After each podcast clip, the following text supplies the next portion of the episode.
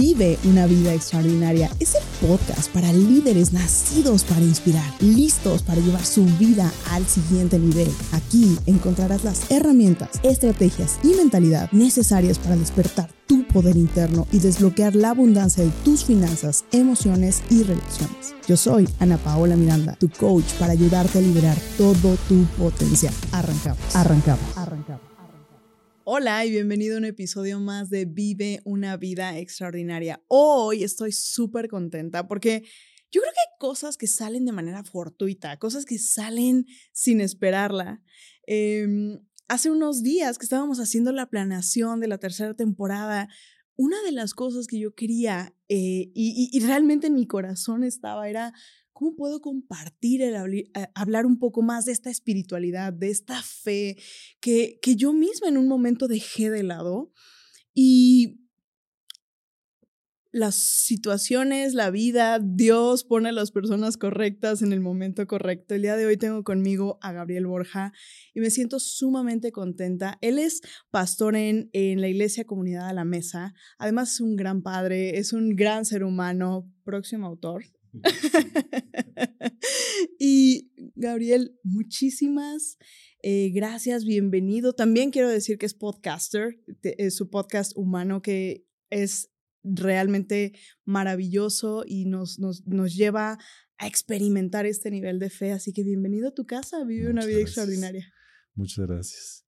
Estoy muy agradecido por esta oportunidad y sé que que hay muchas cosas que vamos a explorar el día de hoy muy interesantes, que yo creo que nos pueden fortalecer y animar y, y contento. Nada más de que podamos tener esta plática. Me encanta. Hace unos momentos, digo, estábamos por entrar al aire y de repente llegó Luis, que nos apoya aquí en todo lo técnico, y nos dice, vengo a detener esto, porque les quiero contar que, que bueno, pues es la primera vez que, que, que nos vemos y hemos podido entrar a distintos temas súper interesantes. Así que este episodio del podcast, yo anticipo que va a ser una joya completamente. totalmente. Mi querido Gabriel, hay un concepto que a mí me encantó, me llamó mucho la atención y, fue una de las primeras razones por las cuales eh, viniste a mi mente y dije, wow, él es la persona correcta esta parte de la espiritualidad contemplativa. Y haces mención a algo que también me encanta, que es una fe robusta. Cuéntanos un poquito de qué es espiritualidad contemplativa, primero. Justo ese se ha convertido en, en una de las cosas que ha sostenido mucho mi, mi vida. En el 2017 tuve un momento donde muchas de las cosas que yo estaba llevando en mi vida como que chocaron. Eh, como que llegué a una pared en la que ya no podía yo avanzar ya no tenía yo las respuestas simples, tal vez que la fe me daba. Y comencé a tener retos en mi salud mental, sobre todo con ansiedad, con depresión. Puedo observar que tal vez desde adolescente ya tenía episodios ahí a lo mejor como de depresión, pero en el 2017 como que todo se juntó y muchas de las respuestas que la gente daba eran como simples, ¿no? Como haz más, ora más o tu Biblia o haz estas cosas que normalmente decimos.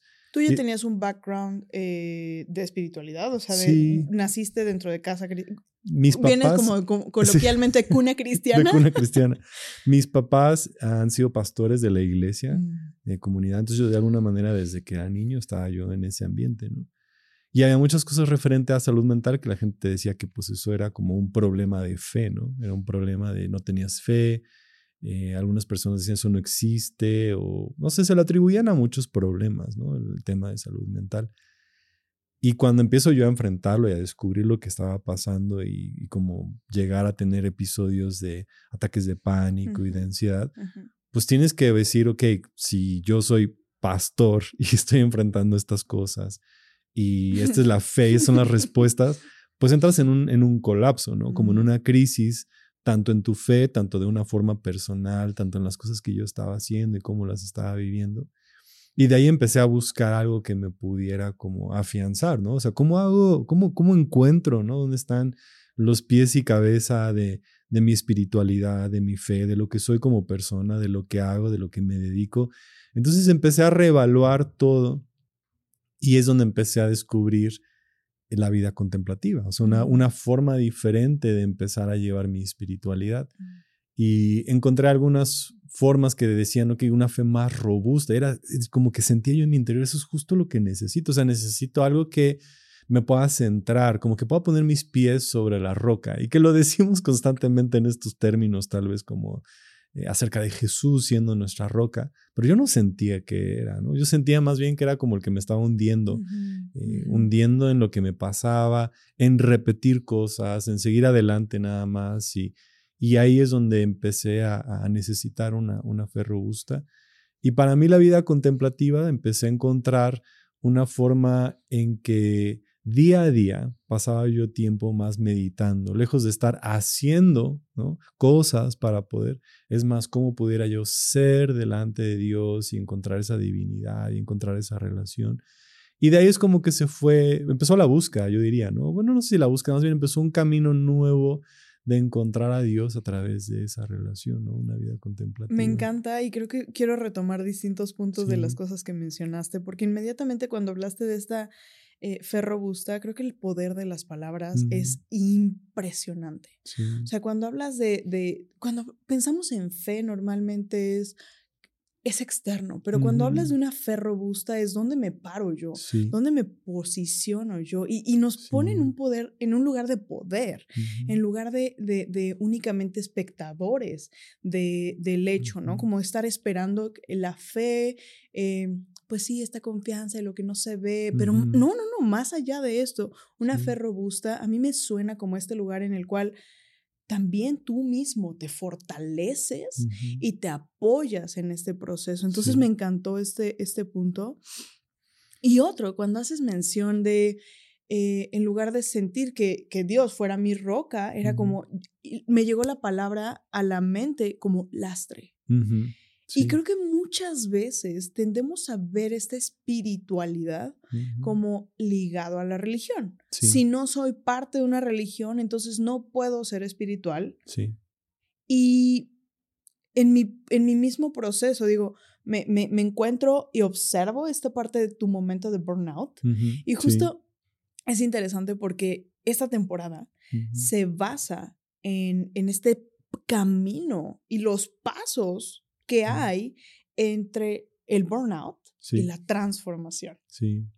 y, y, me encanta porque todo comienza con un burnout. Totalmente. Si tú no hubieses tenido en ese momento, en 2017, ese, esa caída, eh, ese momento retante que, que, te hizo salir de tu zona de, de confort, el que te hizo volverte a explorar, que te hizo entrar, no hubieses podido transformarte en lo que hoy has creado. Totalmente.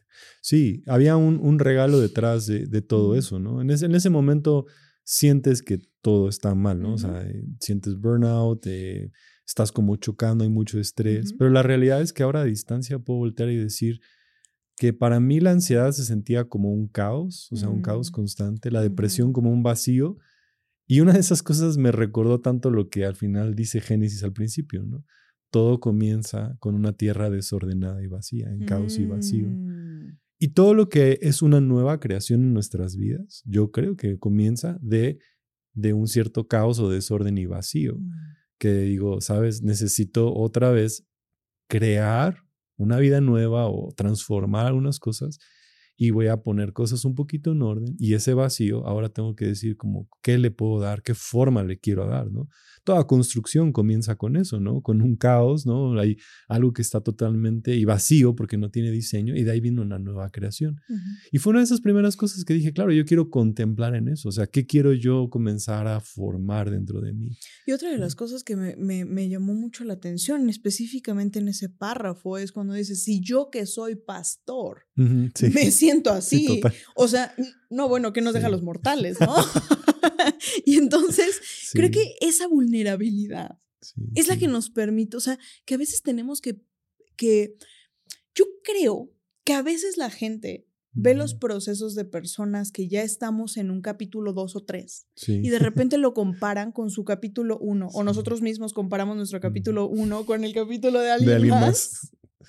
Y entonces yo tengo una frase que es, nos comparamos con el otro desde nuestras debilidades y sus fortalezas. Totalmente. Y siempre va a ser una batalla injusta. Sí. Sí, sí. O sea, siempre la llevamos a perder y por donde la veas. Sí. Y creo que en ese, en este punto de la vulnerabilidad y en la humildad de decir, yo en mi lugar de pastor, pues tampoco tenía los pies y la cabeza de lo que sentía, de lo que quería. Sí. Había muchas respuestas muy simples. Mm. Y, y, porque pensé que la fe se trataba nada más de dar certeza, ¿no? Es así porque es Mm. así. La Biblia lo dice, entonces es así. Ajá, pero, pero ¿qué pasa cuando mi experiencia y todo lo que estoy sintiendo es completamente diferente? Entonces sí, definitivo había, había esa lucha. Y esa, esa parte del pastor nadie me la dijo, pero era como un pensamiento Claro. que venía, ¿no? Sí, no, no, como, no, total. eh, Era como que, ¿por qué no tengo yo las respuestas, no? no, no se este, supone que ya venía precargado con, el- con la tarea. Sí, sí. Y, y que a final de cuentas también hay un lado como de, de tomar las cosas con mucho más humildad. ¿no? Mm. Y, y eso me ha traído también a muchas cosas en las cuales pues no tengo que tener todas las respuestas.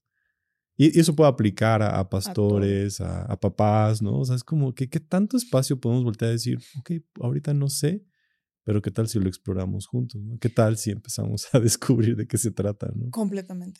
Fíjate que eh, a mí me sucedió algo muy interesante en uno de mis últimos retiros. Em, me, eh, hubo un aha moment muy fuerte. Porque yo, yo tuve un jefe, el único jefe que tuve en mi vida, que me decía, Ana Paola, tú demuestras experiencia aunque no la tengas. Y en ese momento, para mí fue una frase que se me quedó muy grabada en la mente. Y entonces cada cosa que iba y, y me presentaba a la vida, me, me- me presentaba como con la experiencia, como con, con esta fortaleza. Y, y la realidad es que era una máscara, ¿no? Claro. Era una máscara en la cual yo tengo todas las respuestas, a mí no me pasa nada, yo sé solucionar. Sí. Desde este lugar de tengo que tener la respuesta, porque, porque si Sí. no, pues soy débil. Sí, ¿quién soy? Claro. Y en este último retiro, una de las cosas que, que, que fue tan, tan fuerte como un aha moment fue la confianza. Y dije, wow, no sé, me, me, me entendí este concepto. Cuando nos mostramos con la experiencia, nos perdemos de obtener la experiencia. Claro. Pero cuando nos mostramos con la confianza, cuando nos presentamos con la Ujú. confianza, sabiendo que no importa lo que suceda, voy a buscar la forma de resolverlo. No importa que hoy no tenga la respuesta, voy a, voy a buscar la, la- la data para, para encontrar esa, esa respuesta, encontrar una Sí. solución, voltearlo, hacer un pivot de la situación. sí. Entonces, el presentarme con la confianza me permite obtener la experiencia. Sí, total. Y, y lo hago mucho con, con ese sentido de lo que mencionas, referente a, a- aplica en todas las áreas de nuestra vida. Yo creo que esta frase de es que no hay un manual para ser papás. No, sí hay. Pero Sí. nos hemos comprado a veces tanta, tanta esta creencia de no, no lo hay y lo que yo digo es exacto. claro. Que no nos permitimos explorar el hecho de, yo cada cumpleaños de mi hijo le digo, mi amor, este es mi primer año criando un hijo de un año. Este es mi Claro. primer, primer año Sí, criando un sí. hijo de dos. ¿no? Y, y cuando me equivoco, esa humildad de poderle decir, la regué, no Ujú. sabía, perdón, y vamos a cambiarlo, y vamos a Claro. transformarlo. Siembra en él la, Ujú. la- la- la parte de decir, es válido no saber todas las respuestas, Claro. pero siempre se puede mejorar. Sí, total. Y me gustaría preguntarte, en este proceso de, de, de reto que pasaste, ¿pasó por tu mente el que la espiritualidad, eh, el separarte o alejarte de tu espiritualidad? Ah, no, realmente no, porque no, no, no solamente por mi, mi trabajo, ¿no? Puedo decir, bueno, es que tu trabajo estaba vinculado de una forma directa en eso. Más bien es porque yo sabía que lo que más necesitaba era una, una fe mucho más robusta. O sea, yo no Mm. necesitaba encontrar eso dentro de mí. No tenía una crisis específicamente como con Dios, sí Mm. con muchas de las cosas que nos rodean. Mm, Tal vez la forma en que nosotros nos acercamos a Dios y la forma en que hacíamos iglesia y la forma en que yo estaba abordando ser pastor, más bien todas en esas cosas es donde yo descubría que es donde estaba mal. Porque para ser muy honestos, lo que iba yo descubriendo que lo que me llevó a toda esa ansiedad y toda esta situación era mi necesidad como de ser aprobado y validado por lo que mm, hacía, no por quién era. Mm. Entonces yo decía, ok, si yo predico bien, voy a ser afirmado y validado. Y lentamente, pues yo había atado de una forma muy, no sé cómo llamarle, no, no muy madura, que mi trabajo, ¿no? Tenía que ser como validado por las personas. Y que si yo hacía un buen trabajo, yo me iba a sentir amado y que me Entonces había una parte en mí que todavía estaba rota. Y que entonces a través de eso yo quería como sanarlo, ¿no? En lo que yo hacía. Si ayudo a la gente, si hago esto, si hago lo otro, me voy a empezar a sentir pleno. Y es donde empecé a descubrir que pues no, o sea, yo necesitaba rediseñar totalmente mi vida y cómo hacíamos muchas de las mm. cosas para encontrar que esa espiritualidad o esta vida contemplativa, descubrir que pues ya estaba siendo amado, que ya tenía todas las cosas, que dentro de mí había una vida abundante o extraordinaria, o sea, ya estaba dentro de mí y era más bien cultivar eso. Entonces no, no tenía tanto problema como con Dios, tal vez sí con todas las cosas de cómo hacíamos, ¿no? De mm. cómo estaba yo llevando mi espiritualidad y cómo estaba haciendo iglesia y cómo estaba yo preparando mi año y cómo estaba abordando mucho de mis mm, problemas. Mm. Entonces, no, no, creo que no era tanto como con Dios esa fe. Sé que para muchas personas sí es así, pero para mí no. Se convirtió en mi ancla, ¿no? Es como, bueno, Dios, tú y yo estamos bien, hay que... O sea, sé que ahí estaba mi camino, ¿no? Entonces, eso sí fue como como agarrarme de él de una forma muy diferente, mucho más amplia. Wow, me encanta.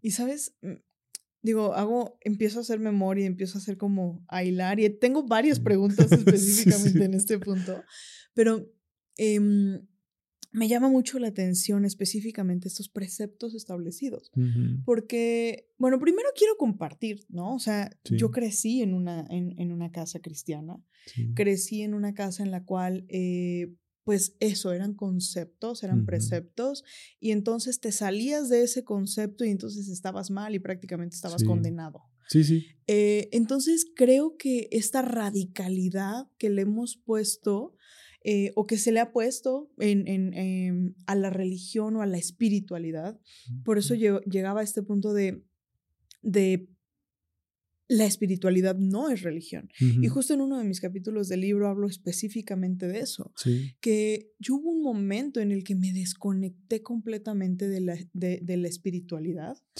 porque yo lo ligaba directamente a una religión. Claro. Y para mí era, yo no quiero saber absolutamente nada de las personas que me lastimaron, me hicieron, me dolió, me esto, y, y, metes a Dios, metes a, a, este higher self en la misma bolsa que los preceptos y que lo, lo, mencionas como el hacer iglesia, claro. el cómo hacen iglesia. Sí, sí. Em, entonces, durante ese tiempo, me encanta que dices, esa parte de, de, mí era como la que estaba bien. Sí. Porque en mi caso, creo que una de las cosas que yo siempre supe es que yo venía a este mundo a hacer mucho más.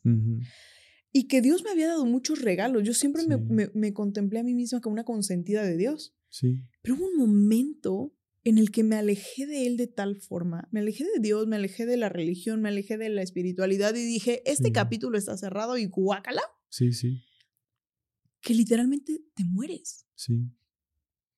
O sea, hay una parte de ti que se muere porque somos, somos espíritu. Claro. Somos cuerpo.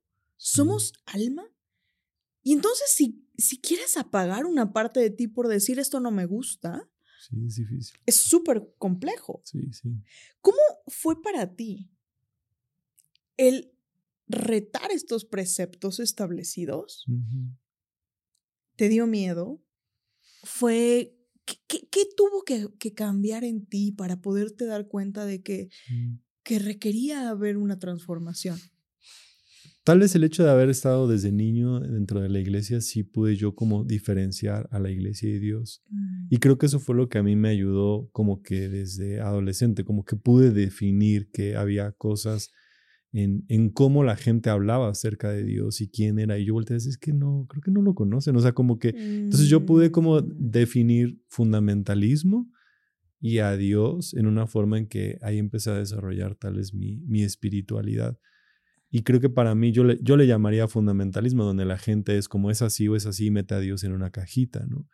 Y, y todas esas cajitas es donde yo empecé a descubrir y decir, claro, o sea, lo que me está a mí sofocando son las cajitas, son las exigencias, son las demandas, son las cosas, son, son cómo es que la gente dice que habla y cómo metemos, ¿no? Entonces, es, es muy complicado, definitivo, porque cuando tú has encontrado que encontrarte con Dios te ha traído paz y te ha traído pues esta, esta plenitud interior, de repente también parece que viene acompañada con todas estas cosas mm. que también son negativas, ¿no? Que te exigen, que te demandan. Y entonces yo empecé a descubrir y le empecé a dar lenguaje a estas cosas. Por mm. ejemplo, una es que hay muchas expresiones de fe que son diferentes. Mm. Yo dije, ok, gente tiene diversas expresiones de fe.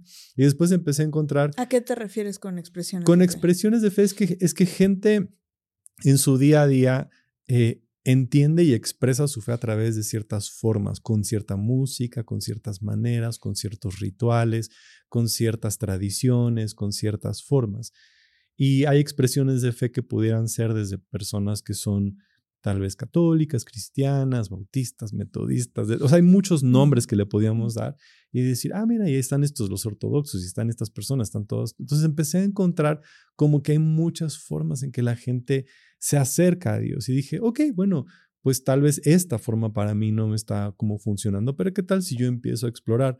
Entonces yo como que veía a mucha gente intentando descubrir a Dios de tantas formas diferentes a través de y decir, ok, pues yo quiero encontrar ahorita como que mi forma, mis conexiones, mi manera de acercarme a Dios, cómo, cómo descubrir esa espiritualidad. O sea, darme permiso de eso. ¿No te daba miedo?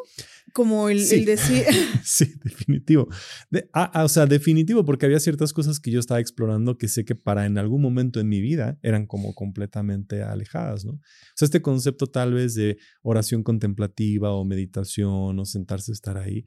O sea, era como que cuando yo lo diga, sé que mucha gente se va a sacar. Porque yo mismo estaba, yo de alguna manera también estaba como que en desacuerdo con ciertas cosas como esas, ¿no? Entonces, primero empecé a hacer las paces conmigo, de que una versión de mí inmadura no hubiera dicho que sí, y ahorita es como, ok, esa versión de mí hubiera estado en desacuerdo conmigo, ¿no? Entonces, primero hice las paces conmigo, porque pues puedo hacer las paces con los demás, pero yo también tengo que estar como siendo congruente conmigo mismo y decir, hey, o sea, yo necesito estar bien con esto y necesito aceptarlo. Entonces empecé como con ese proceso. Y fíjate que, que todo esto más bien fue como que siento que tuve un momento donde como que todo esto sucedió como por un lugar donde no lo esperaba, pero fue en una ocasión que estaba en un viaje en Irlanda y entré a una iglesia que hubiera yo dicho, esa iglesia, pues Dios no está aquí, ¿no? O sea, mi, mi contexto me hubiera dicho, que ahí Dios no estaba, que esas cosas no pasaban, que, que eso estaba como un museo. Entonces yo entré a la iglesia y todo y vi un montón de sillas que estaban ahí colocadas. Y dije, ah, pues me voy a sentar al chisme a ver qué va a pasar. y de repente entró una niña como unos 12, 13 años y comenzó a cantar. No había luces, no había nada de lo que hubiera sido mi expresión de fe, no, de mi contexto. No había nada. Pero en ese momento empecé a tener un momento tan místico con Dios y empecé a mm, llorar y mm. empecé a sentir, o sea, empecé a conectar realmente con lo que yo decía, es que, es que eres tú y tú estás en todos lados y tú estás mm. aquí, tú estás allá. Y llegó un momento en que dije, perdón por no verte en todos lados. O sea, es como, ¿por qué había puesto estas cajitas? Perdón por no, o sea, no darte espacio y lugar para tantas cosas en mi vida que te había puesto en, porque yo lo había puesto en una cajita, ¿no? Y destruyó todas mis mis muros. O sea, como que pues, te quedas ante eso y dices, o sea, ¿yo quién soy para haberte puesto en este lugar, ¿no? En este espacio. Y de esa experiencia es cuando yo comencé a decir, es que Dios, o sea, necesito yo descubrirte en todos lados, en todas partes. Y, y, entonces se convirtió más en, abre mis ojos para verte aquí. Déjame verte en este momento. Déjame. Entonces, ya no era como Dios está aquí, Dios estaba allá y Dios solo hace esto y Él es así, esto está aquí y en esta cajita es como no, o sea, cambió totalmente la conversación mm. a en todos los momentos decirte, déjame verte aquí, déjame verte mm. con esta persona, déjame ver lo que me, este, me puede hablar, déjame ver cómo puede mostrarme una parte de ti, cómo puedo yo aprender. Entonces, sí, me desarmó, o sea, ya no había como, entonces, ¿cómo me voy a enojar con un Dios que me muestra su amor y me muestra que está en todos lados? ¿Cómo? Más bien yo tuve que destruir todas las cajitas, todas las cosas. Y, he descubierto que, que sí, en mi mente había ese, esa vocecita de te van a criticar, van a decir cosas de ti. Pero mientras he ido haciéndolo a través del podcast, que tal vez ha sido como, como la voz donde más he hablado acerca de estos temas, descubrí que no, o sea, que había más personas que decían gracias por esto, gracias por mostrarme este lado, gracias por abrirme, gracias por esto. Y a lo mejor unas cuantas críticas y yo digo, claro, porque esa es su experiencia, eso es lo que ahorita han podido ver. Claro. Es lo que su conciencia ahorita les permite, es lo que su entorno les permite. Entonces tampoco ni siquiera los veo como buenos o malos, es como, te entiendo, yo estuve ahí hace un tiempo. Así es. Te entiendo porque yo hubiera sido tú hace cinco años. Entonces está bien, te acepto en ese momento y no hay problema. Yo quiero hacer una pausa ahí porque hay varias cosas que quiero mencionar y que, que me encanta eh, esta forma en la cual aderezas el quién soy yo. ¿Quién soy yo para, para decir que tú estás en esto o no estás en esto? Y para mí fue, fue algo bien interesante porque yo me di cuenta de que en el momento en el que comienza la transformación, pasé por varias etapas y una de ellas fue decir, bueno, me acerco a la espiritualidad, pero me acerco, ahora no existe Dios, ahora es universo, ahora es, eh, el, eh, es un ser mayor, ahora es mediante otros, otras terminologías, ¿no? Pero no quiero Dios. Mm. Y, y, hubo algo bien interesante porque el año pasado, a finales de año, me invitan a, a un viaje a Bali. Y entonces empiezo a hacerla, eh, dije, wow, es Bali, ¿no? Me vendió el lugar. Entonces dije, claro, es un retiro. Ah, pues órale, yo no sabía ni quién era la facilitadora, ¿no? Y de repente, cuando ya hago toda mi inscripción y todo el tema, de repente empiezo a escuchar un poco de la facilitadora y yo escuchaba que hablaba de, de la Trinidad y de Dios. Y yo dije, no, ¿en qué me vine a meter? me vine hasta acá para regresar.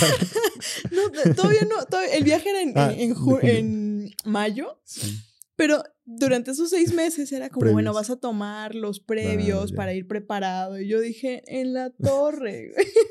o sea, nunca entré en ninguna de las clases. Porque yo nada más escuchar la palabra Dios, el Espíritu Santo, Jesús, era como, ¡ay! Me retorcía. sí, sí. Detonaban el pasado. Exactamente. Entonces, fue muy interesante porque yo dije, bueno, por lo menos no me meto en ninguna de las clases, estoy en Bali, ¿no? Por lo menos. por lo menos estoy en Bali. Y cuando llego allá y me topo con la calidad de ser humano que es esta mujeraza, yo dije, wow, ahí entendí esta parte de quién soy yo, pero además, no solamente con ella. Llegas a Bali, a un lugar en el cual te ves, ves una expresión de la espiritualidad a otro nivel, en el cual no se trata de un Dios de cierta forma o con, con, con un Dios que, que, lo vemos como pues o el Dios de amor o el castigador, porque es como, como estos estereotipos, ¿no? o el bueno y buenísimo y hermoso, o el Dios que te va a castigar por toda la eternidad, o el Dios que tiene sus marionetas que hacen todo lo que quiere. Lo que les pide. Exactamente. Y entonces, eh, como estas, estos dioses que la gente va creando, y me encantó cuando dices, ¿quién soy yo? ¿Quién soy yo para ponerte en ese punto? Y para mí ese, ese viaje fue una representación de me abrí e hice las paces con Dios. Claro. Hice las paces con, con, con, ese Dios en el cual yo le dije, déjame verte. Y me encantó que mencionaste esto de déjame verte en esta persona, déjame verte en este momento, déjame verte en este lugar. Porque nos permite verle en un amanecer, en un atardecer, en, en, la sonrisa de nuestros hijos. Nos permite verlo en cualquier momento, simplemente no se trata de que Él no nos deje verlo, es que nosotros no nos dejamos verlo. Totalmente. Siento que a veces andamos como en la vida con un velo y, y tiene que, se tienen que abrir nuestros ojos como para ver, ah, has estado aquí. O sea, te estoy viendo en este entorno, te estoy viendo en estas cosas y, mucho tiene que ver con cómo nos han descrito, ¿no? ¿Quién es Dios? es que tiene que ser así, es esto y es esto. Entonces, como que lo estás buscando en ciertas cosas y Él ha estado ahí contigo en muchas otras situaciones. Recuerdo en una de estas conversaciones que había una, a una chica le preguntaban, ¿tú cómo interpretas a Dios? ¿no? Y ella voltea y dice, pues para mí Dios es como mi gato. Y todo el mundo es como, ah, ok, ok. Se los hizo todos un poco raro, pero nadie como que la confrontó, ¿no? Pasaron dos, tres sesiones más adelante y empezó a decirles, es que para mí Dios es mi gato porque cuando mis papás estaban peleando y discutiendo y todo, yo subía a mi cuarto cerraba la puerta Mm. porque no quería escuchar la discusión. Y mi gato siempre llegaba y sentaba conmigo, lo podía abrazar Mm. y estaba presente. Mm. Y para mí representaba ese su, su compañerismo, ¿no? Que estaba conmigo y había abierto. Entonces, a veces cuando alguien te da un lenguaje como dices, ah, claro, ya lo entiendo. Pero a veces nuestro mismo lenguaje lo hemos limitado tanto para poder hablar acerca de Dios es, que ya nos limita por lo menos de cómo lo podemos ver a través de los ojos de alguien más. así es. Entonces, cuando nos damos la oportunidad de escuchar otras formas de que gente describe su propia experiencia o su vivir con Dios, es como, ah, ok, entonces también puedo hacer esto. Sí, también puedo hacer esto, claro. Y, también lo voy a juicio. Claro, ese es el tema, ¿no? Que, hubiera, que nadie la juzgó cuando dijo que era un gato. Alguien hubiera dicho, ¿cómo crees? Eso está mal, ¿no? Eh, no nos referimos a Dios de esa manera. No, no entra. Pero todo el mundo le permitió como, ok, eso es como tu experiencia. Me llega a la mente juicio, ¿no? un- una eh, experiencia en la cual alguien hizo la mención cuando, no sé, eh, cuando una artista habla de que Dios es una mujer, ¿no? Y entonces, en ese momento, ella dijo, yo no vuelvo a escuchar a esa artista porque Dios no es una mujer. Y entonces es como, entonces Dios es un hombre. o sea, como que para mí Sí. hacían sentido muchas cosas. Sí, sí, sí. Y, y creo que a veces estas cajitas de las que hablamos son lo que nos limita de realmente generar una conexión. Sí. Yo hoy puedo sentir realmente la presencia de este ser supremo Sí. que me abraza, que me cuida, que cada vez que digo me voy a aventar, sé que me está sosteniendo Total. y sé que está poniendo las piezas claves. Pero lo tuve que, tuve que primero desconocerlo para poder conocerlo. Sí. Y me gusta mucho eh, una de las cosas que, que mencionas dentro de tu podcast es, no se trata de alejarnos de nuestra fe, sino de construirla, construyendo esta fe más robusta. Sí. Y cuando deconstruyes, ¿cómo se ve para ti el deconstruir? ¿Qué significa para ti el deconstruir? De manera personal tuve que eh, empezar a encontrar cómo estas cosas se, se hacían congruentes también conmigo mismo. Y también creo que es un paso como de madurez, donde ya no le puedo echar la culpa a los demás por lo que me Mm. dijeron y hicieron. Porque es muy fácil decir, bueno, es que a mí me hicieron, ok, pero un día tienes que voltear a decir, bueno, sí, ya te dijeron, te hicieron. Hacemos las paces con el pasado. Yo tengo que evaluar, ok, ¿qué son las cosas que yo necesito ¿no? formar? Entonces, una manera tal vez de, de poder hacerlo es como, pues, tomar un cuarto y, y rediseñarlo. Entonces, aquí quiero poner mi, así es como va a ser mi, mi generosidad, así es como yo quiero formar mi vida. Estos son los valores que quiero adoptar, estos son mis no negociables, esos van a ser mis rituales también de espiritualidad, eso es lo que quiero hacer. Entonces, para mí la, la deconstrucción fue en un momento, pues, eh, más, más me gusta la palabra o me gustaría más la frase de convertir mi agua en vino, ¿no? O sea, las Mm. cosas que yo tenía, le empecé a dar este peso, ¿no? Porque el vino tiene este peso, nuestro sabor, tiene estas, esta, esta como característica de ser algo que, que nos, nos hace saborear y disfrutar y darle propósito, darle sentido. Entonces fui tomando cada una de las áreas de mi vida y decir, ok, ¿qué, qué quiero formar? ¿Cómo lo voy a hacer? ¿Qué voy a construir? ¿Cómo lo voy a llevar a cabo?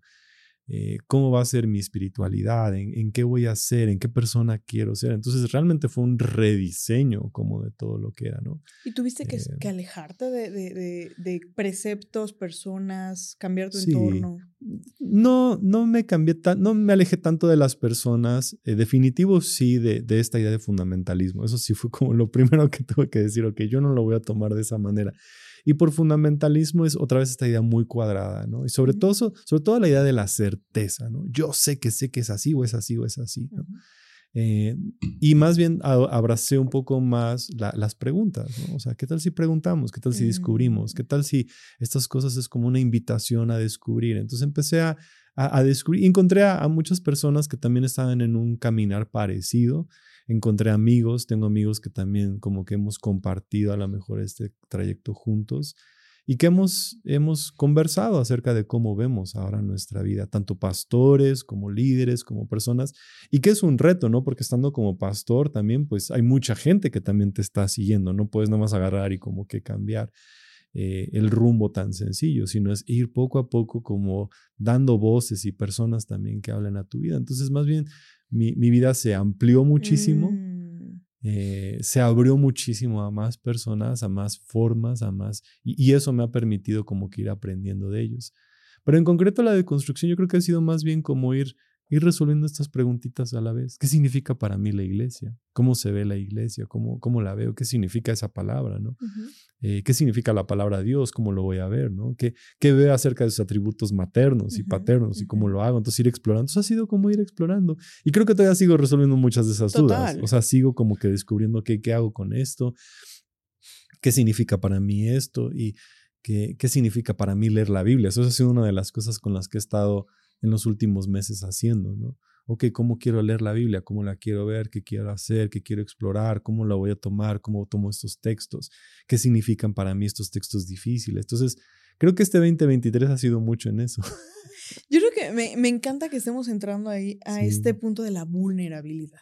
Sí. ¿no? O sea, y de, de, este resignificar nuestra vida y reacondicionar y reacomodar cosas implica eh, pues la realidad es que implica uno sí ser súper vulnerable y ser súper honesto. Sí.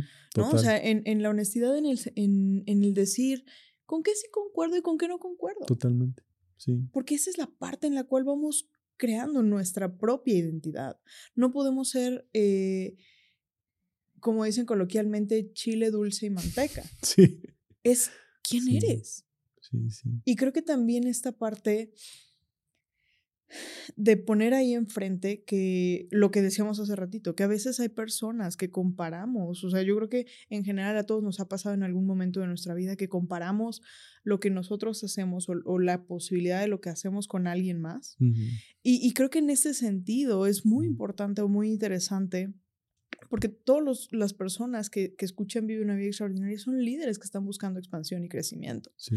Entonces, en esta en este punto de deconstrucción y de resignificación, me encanta observar esa vulnerabilidad, humanidad, Y, decir, a ver, yo estoy en una posición de liderazgo, pero no significa que tenga todo resuelto. ¿Qué, otras cosas te has dado cuenta en tu vida? Porque una cosa es, es, tu papel como, como, como pastor. Claro. Pero en tu vida tienes distintos escenarios. ¿En qué otras cosas te has dado cuenta que el resignificar la espiritualidad ha sido un factor determinante? No, es que tiene que revolucionar todo porque para mí era, era traer esa congruencia, ¿no? O sea, mm. porque una de las cosas que en momentos era la exigencia que había a lo mejor en un domingo y la vida que había incluso de lunes a sábado, ¿no? Entonces para mí es como, no, yo quiero ser como totalmente congruente en todas las esferas de mi vida, no, no quiero solamente como que trabajar mi espiritualidad para un fin, ¿no? Para los domingos, sino fue traerla hacia el presente. Y ahorita que lo dijiste, lo, primero que vino a la mente fue escuchar. O sea, yo quería escuchar a todos. Y, para mí fue como escuchar a la gente, escuchar a las personas que me rodean, escuchar a mi hijo, eh, o sea, escuchar mi familia, como que estar más presente. E, en esas dos cosas creo que fueron las que más trabajé o sigo como trabajando.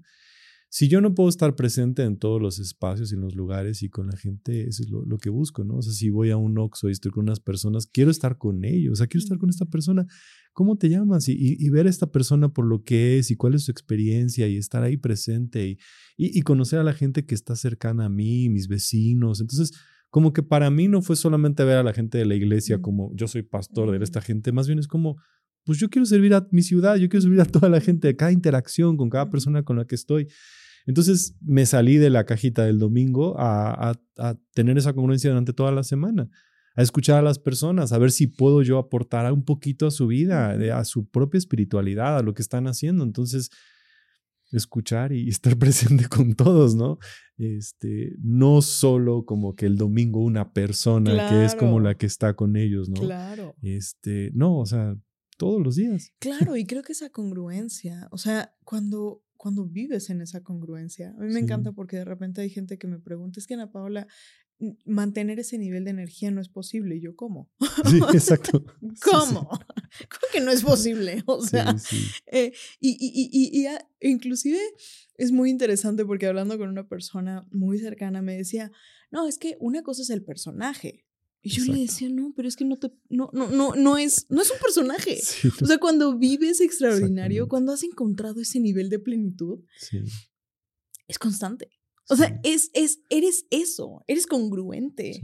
Y creo que lo transmites mucho tanto en tu podcast, en, en, en, digo, antes de entrar al aire y lo tengo que sacar. Sí, sí, está bien. Sí, claro, claro. lo tengo que hablar porque eh, estábamos hablando de, esta, de este deseo que tienes por, por tener tu, tu, tu libro. Y antes de que Luis nos dijera, paren. paren, no sigan hablando. Eh, yo te compartía, ¿no? Hablábamos un poquito de estos. Cuéntame un poquito, ¿cuál es la razón por la cual todavía no te avientas? Porque he permitido, eh, definitivo, estoy en esta idea de que al escribir un libro, obviamente tengo mis expectativas, ¿no? Leo muchos libros y tengo mis autores favoritos y es como, quiero ser como ellos. Eh, y descubrí que no quiero ser malo antes de ser bueno. Entonces, vengo hoy, Ana Paola, que me ayudes con mi problema. y me encanta, ¿sabes? ¿Sabes? Creo que eh, sin duda Dios nos pone en los momentos correctos con las personas correctas. Sí, totalmente. y, y me encanta porque cuando yo empecé a escribir mi libro, fue muy interesante. En septiembre del año pasado que yo tomo la, la decisión, en un sueño me llega la, la, la frase o, la palabra reborn. Y entonces dije, wow, o sea, no solamente renacer, es reencender. Y en ese momento dije, no manches, o sea, había una chispa en mí que, que, que permití que volviera a brillar. Y entonces esa, esa idea me venía dando mucho la, vueltas y vueltas. Y yo había escrito un libro, eh, un pequeño cuentito a cuando nació mi hijo aproximadamente al año más o menos para una certificación. Y nunca lo publiqué. Nunca lo publiqué porque dije no es suficientemente bueno. O sea, el papá de mi hijo eh, se dedica específicamente a la parte de, pues de, de, la edición, trabaja con autores y me decía, sácalo. Y, y, al principio era, sí, sí lo va a sacar. Y el miedo, ¿no? De, ¿qué, ¿qué, van a decir de mí? El que voy a ser mala. y, y, nunca lo saqué. Y hoy que lo veo, digo, la verdad es que ya no lo sacaría, ¿no? O sea, sí, era muy mala. Pero lo, lo, lo que me encanta de esto es que en noviembre yo estaba en un evento, Unleash the Power Within, con Tony Robbins. Y en ese momento, una pregunta que para mí fue clave y, y, para mí fue, ¿qué hay en tu vida que sabes que tienes que hacer y que no has hecho por miedo? Claro. Y que no solamente te está privando a ti, sino está privando a otros. Claro. Y estás haciendo un deservicio. Sí. Sentí la piedra así como ¡Auch! Porque el nombre se me había dado, el contexto se me había dado, la historia se me había dado. Y entonces empecé como con estas ideas de, no, bueno, pero es que, a ver, yo no tengo el nivel para poder escribir un libro. ¿De qué voy a escribir un libro? O sea, no, y, sabía perfectamente de qué. Y al mm. finalizar ese evento, yo salí con la convicción de que lo iba a escribir. Lo interesante fue cuando me topo el primer día con la hoja diciendo... En blanco. ¿Y ahora que no? O sea, ya lo quería aparecer. Y en el proceso me di cuenta de que em, habían muchas cosas que tenía eh, la idea, he leído N cantidad de libros y mi, mi, mi, expectativa era, yo necesito parecerme y ser tan bueno. No, es que leí tal libro, es buenísimo.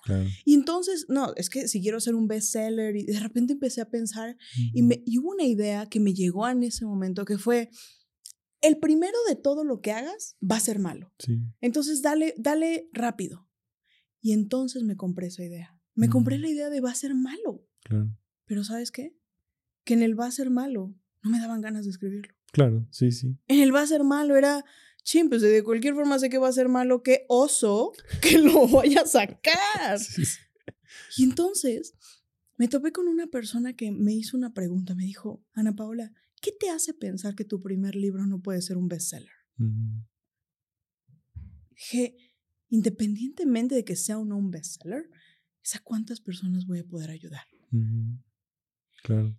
Y cuando lo empecé a escribir, quiero contarte que em, me di cuenta de que ese libro va a impactar la vida de muchas personas. Pero aún así no sucediera, por lo menos impactó mi vida. Claro. En ese momento de estar escribiendo, de estar con, eh, enfrentándome a las situaciones que tal vez antes no les había puesto nombre, que tal vez no había visto y que no les había aderezado desde ese lugar, me di cuenta de que, con cada palabra y cada verso que escribía había algo que sanaba en mí. Entonces, no solamente sé que por algo sucede. Hoy me acaban de entregar las, sí, me acaban de entregar las correcciones y los detalles y como yo se lo dije, le dije, a ver, no le voy a cambiar. No, mi, mi, mi, objetivo no es una obra de arte. Mi objetivo es una obra de transformación. Total. Así que probablemente esta historia alguien la tiene que escuchar allá afuera. y alguien aquí también en este set. Así que, pues no sé, tal vez ese, ese, esa carta de tu corazón, ese libro de tu corazón está listo para, para ponerse al servicio y para dejar un, para ser parte de la transformación de alguien más. Sí. ¿no? Y es que sí, porque dejamos estas pequeñas ideas, como mencionas, que nos, nos van deteniendo y, y, se convierten como pequeños fantasmitas que están ahí dando vueltas, de overthinking o que nos causan como el temor de lo que podemos dar. Y en el fondo hay demasiada expectativa, ¿no? De quién tengo que ser. O sea, a la hora de escribir es como, bueno, pues ahora tengo que ser autor y cómo le voy a poner. y, creamos una persona a la que pensamos que nos tenemos que convertir para hacerlo cuando realmente es desde aquí que ya somos que tenemos que escribir el libro. Eh, y todos vivimos con esa lucha, esa comparación de, bueno, esa persona en cinco años es esto, ¿no? Y, y no, o sea, es esta, esta posición. Y probablemente en algún otro momento, pues vas a tener alguna otra pieza. Claro. Pero no lo sabemos. Tal vez esa es la masterpiece. Sí. Tal vez ese es el. Porque Creo que a veces lo que sucede con la expectativa es que lo hacemos desde nuestra fuerza. También. Y cuando soltamos y entendemos que desde nuestra fuerza somos nada, pero que desde la fuerza de Dios somos todo. Sí, Todo fluye con facilidad. Totalmente. Así que cuando empiezas a escribirlo. ya, hoy. no, definitivo. definitivo a partir de hoy. Pero creo que eso también ese es el regalo que tú nos das, Ana. O sea, este, este podcast, todo lo que tú haces, estos proyectos, lo que, lo que he podido escribir, escuchar también, perdón, de tu, de tu podcast es que pues nos haces ese empujoncito hacia adelante. O sea, nada más de estar contigo estos minutos siempre estás así como, ve más, ve más adelante. Porque sí necesitamos recordar que tenemos esa grandeza en nuestro corazón que se nos olvida y que se ahoga por estos pensamientos a veces que nos compramos, que metemos, que tenemos y que tú apuntas a ellos y los ves. Pues muchas gracias por hacerlo. Es para mí un, un privilegio el, el, tener, uno, la, la posibilidad de, de compartir con seres que tienen una misión tan grande, que, que, que, están aquí nacidos para algo mucho mayor. Sí. De verdad, yo me, yo en esa parte es donde digo, soy una bendecida de Dios y soy una consentida. Porque no cualquiera tiene la posibilidad de sentarse con alguien y poder ver en esa persona su real esencia. Y creo que ese regalo que Dios me dio en, en, el hecho de poder decir, ¿sabes? Me llegó en este momento este pensamiento de si no hubiese dejado estas máscaras de las cuales tú también hablas. Sí, sí no hubiese permitido despertar esa esencia, claro. que, que, hoy sé que es mi mayor regalo y mi mayor puesta al servicio. Eh, me, De verdad es, es increíble el ver cómo a través de, de, tantas cosas Dios me ha dado ese regalo en escuchar. Hiciste una mención muy interesante que fue el escuchar. Y en uno de mis últimos retiros estaba haciendo una meditación y yo le decía, quiero escuchar, quiero aprender a escuchar. Porque a veces, cuando hablamos demasiado, no nos damos cuenta de que lo que más necesitamos es aprender a escuchar.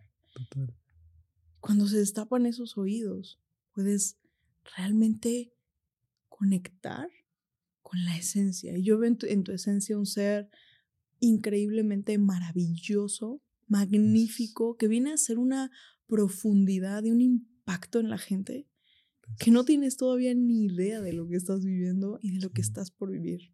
Y sé que tu, tu hijo tiene un, un, regalo maravilloso al tenerte como padre, que la gente que está en comunidad a la mesa eh, es, es de verdad grandemente eh, acompañada por un líder con tanta pasión y con tanta determinación. De verdad no sabes el, el gusto que me da tenerte aquí. Muchas gracias. Muchas gracias por este momento. Y a veces no nos damos cuenta cómo va el día, pero sí, cómo Dios tiene estas sorpresas que nos enriquecen. gracias por hacerlo. Gracias. Pues me encantaría eh, si tienes ahora sí la frase que debe de tener en la mente y en el corazón un líder que está construyendo todos los días su vida extraordinaria. ¿Cuál es esa frase? Para mí sería construye una espiritualidad auténtica. Mm, me encanta. Mi querido Gabriel, ha sido de verdad un, un regalo, un regalo esta, esto, esta hora prácticamente. Así que yo te recomiendo, no solamente escuches este episodio, vuélvelo a escuchar. Te aseguro que con cada vez que lo escuches vas a, vas a obtener un nuevo enriquecimiento.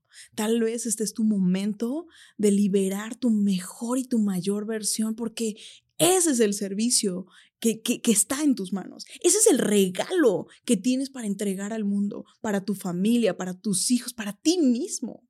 ¿Cuál es ese, ese, ese regalo que, que se te ha entregado, ese talento que simplemente está esperando que tú tomes el valor de ponerlo en práctica? Escucha este episodio, compártelo con las personas que amas y pues nos vemos en el próximo episodio. Mi querido Gabriel. Muchas gracias. Si te gustó el episodio y aún no lo haces, síguenos en tu plataforma de podcast favorita, así como YouTube e Instagram. Me encantará leer en los comentarios qué fue lo que más te inspiró. Nos vemos en el próximo episodio y recuerda, vive una vida extraordinaria.